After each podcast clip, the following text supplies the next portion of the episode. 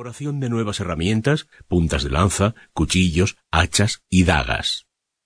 Asimismo, introdujeron la agricultura y la ganadería, y promovieron una nueva religiosidad capaz de sepultar a sus muertos, construir dólmenes, cámaras mortuorias techadas y elaboradas con piedra, donde se enterraban a diversos muertos con sus objetos personales. Renovadas por el vigor de la sangre germánica, los primeros vikingos iniciaron su firme ascenso en la escala cultural.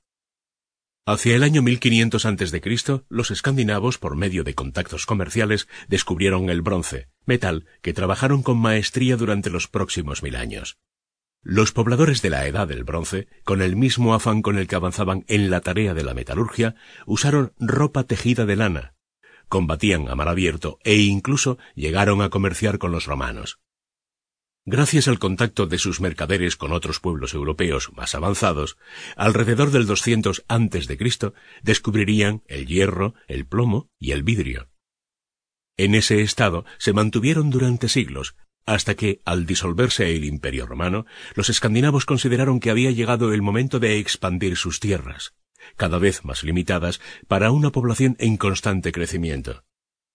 Durante las primeras invasiones germánicas a territorio europeo, que trajeron consigo la caída de Roma y la reorganización del mapa político del continente, los escandinavos entablaron relaciones con los bizantinos e incluso con algunas tribus árabes. Pero muy pronto, de las relaciones amistosas, pasarían a las militares. Antes de iniciar su era de grandes conquistas, los vikingos estaban divididos en tres grandes grupos, uno de ellos, el más numeroso, se encontraba en la actual Dinamarca. Su poderío militar era importante, tenía fama de grandes navegantes y controlaban las rutas del Mar del Norte y el Báltico. Un segundo grupo habitaba la actual Noruega. Sus miembros no solo fueron piratas, sino también grandes navegantes, los mejores entre todos los vikingos y exploradores. Controlaron el Mar del Norte, aunque también varias rutas del Atlántico que más tarde heredarían los portugueses. Incluso les disputaron a los árabes el control del Mediterráneo, aunque nunca se consolidaron. Este grupo fue el que colonizó Islandia, Groenlandia y otros territorios en América del Norte. Finalmente, el tercer grupo vivió en la actual Suecia. Este recorrió gran parte de Europa nororiental y fundó Rusia. La invasión de Europa. Hacia el siglo X, el pueblo vikingo sintió que las heladas tierras adyacentes al Ártico empezaron a quedarle chicas y buscó la forma de expandirse. El deseo de nuevas tierras, con mejor clima y menos expuestas al hielo, los obligó a salir en principio de forma amistosa.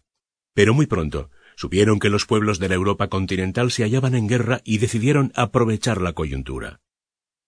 El momento era propicio. Tras la caída del Imperio romano de Occidente, las rutas comerciales se descuidaron y los vikingos se adueñaron de muchas de ellas, lo que les permitió aumentar sus lazos comerciales con territorios en los cuales sería propicio establecer colonias.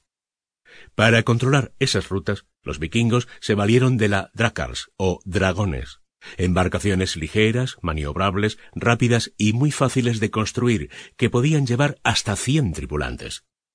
Mientras peleaban por hacerse de nuevas tierras, descubrieron algo muy interesante. La facilidad con la que se imponían probablemente gracias a su corpulencia y ferocidad. Tal cualidad desató la bestia que había dentro de cada vikingo. Así las cosas, decidieron apoderarse de Europa.